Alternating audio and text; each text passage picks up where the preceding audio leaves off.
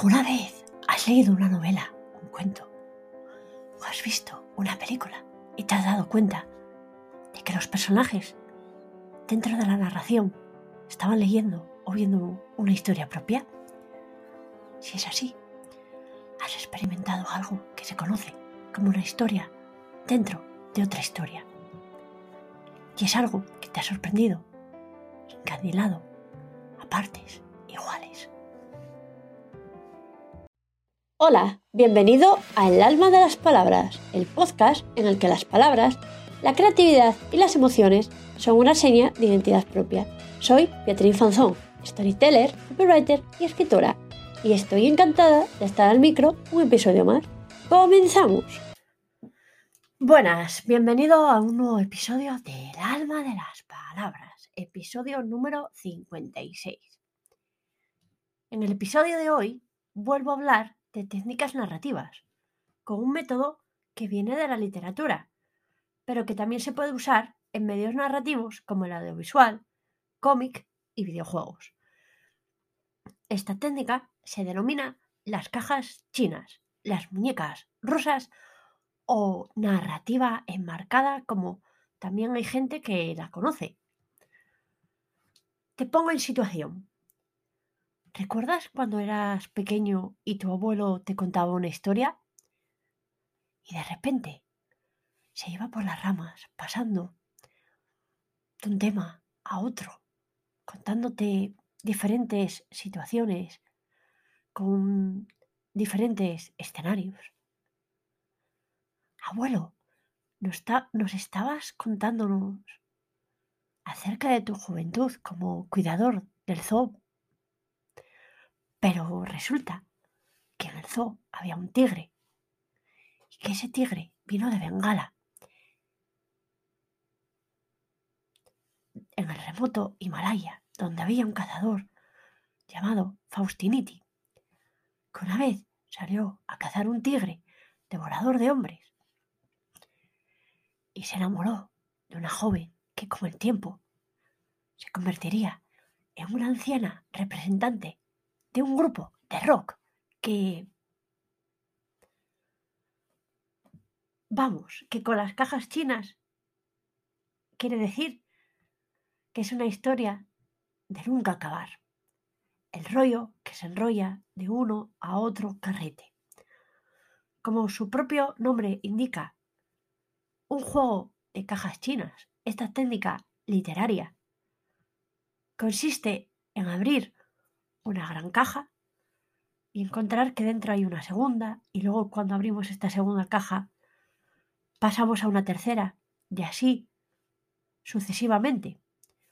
Es decir, se van narrando unas historias sucesivas una detrás de otra. Cada una contiene a la siguiente. Y cada una de ellas establece una relación de su conjunto con respecto a la anterior. Conclusión, van heladas, unas con otras, al igual que un juego de matrioscas rosas. Sí, esas que en su interior albergan una nueva muñeca y esta, a su vez, a otra.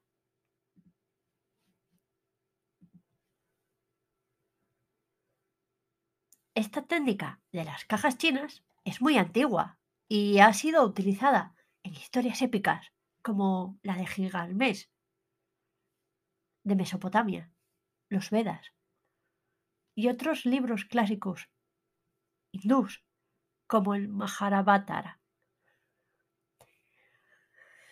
Y hay claros ejemplos de esta técnica de las cajas chinas o las muñecas rusas, como son Las Mil y Una Noches, El Quijote, Hamlet de William Shakespeare, la historia interminable de Michael Ende, Cumbres borrascosas de Emily Bront, los famosos cuentos de Canterbury, Frankenstein de Mariselli o de Sadman de Neil, de Neil Gaiman, entre otros.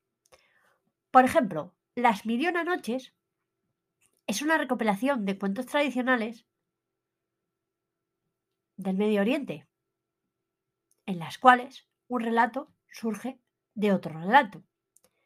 En los cuentos, Serezade, la esposa del sultán, cada noche le cuenta historias para evitar ser degollada. Y se las arregla para que la historia se interrumpa y el sultán se quede con la intriga, dándose un día más de vida. Eventualmente, el sultán la perdona, y es así como sobrevive mil y una noches. En el Quijote también se apela a este recurso narrativo para contar historias alternativas en la boca de Sancho, de otro personaje o del propio narrador omnisciente que reproduce historias completas como la del capitán cautivo o el curioso impertinente. Y en Hamlet se presenta una obra dentro de la propia obra. La historia de la obra incrustada es demasiado similar a los eventos que ocurren en la propia vida de Hamlet. Y él interrumpe descaradamente. En la narrativa contemporánea aparecen ejemplos escritos totalmente según la estructura de caja china, como La vida breve del uruguayo Juan Carlos Onetti. Casi toda la obra de Salinger, por ejemplo, juega a hacer cajas chinas de un libro a otro. Esa técnica narrativa ha trascendido del ámbito literario para constituir una forma dramatúrgica usada en los espectáculos teatrales y en el cine. En películas como Forrest Gump, Titanic, La princesa prometida o Big Fish e incluso Tarantino juega con las cajas chinas prácticamente en todas sus películas. Por lo que, como puedes ver, las cajas chinas o las muñecas rusas funcionan como una metáfora de una historia que se abre y se descubre otra en su interior. De ahí que en este tipo de historias se les dé mucho valor a la persona o personas que escuchan esas historias narradas, ya que son reflejos de los espectadores. Pero además, pueden ayudar a modificar esa narración. Un aspecto interesante de las cajas chinas radica en el hecho de que una historia no tiene que tener vínculos argumentales ni de personajes de todo y atmósferas con los núcleos argumentales que les preceden y con los que suceden pueden ser historias independientes y claro, así no tienen ningún tipo de vinculación. Y se les va dando ese dinamismo, sorpresa, misterio a esas nuevas narraciones que se van contando y en las que no sabes qué va a suceder hasta llegar al final. Porque unas historias se van hilando con las otras. Pero ojo, aunque esta técnica de las cajas chinas, a simple vista, parece enfocada a lo literario y al audiovisual, también la puedes utilizar en tu estrategia de comunicación. Vale, pero ¿cómo? Pues mira, con ayuda del storytelling, es decir, hilando una historia con otra.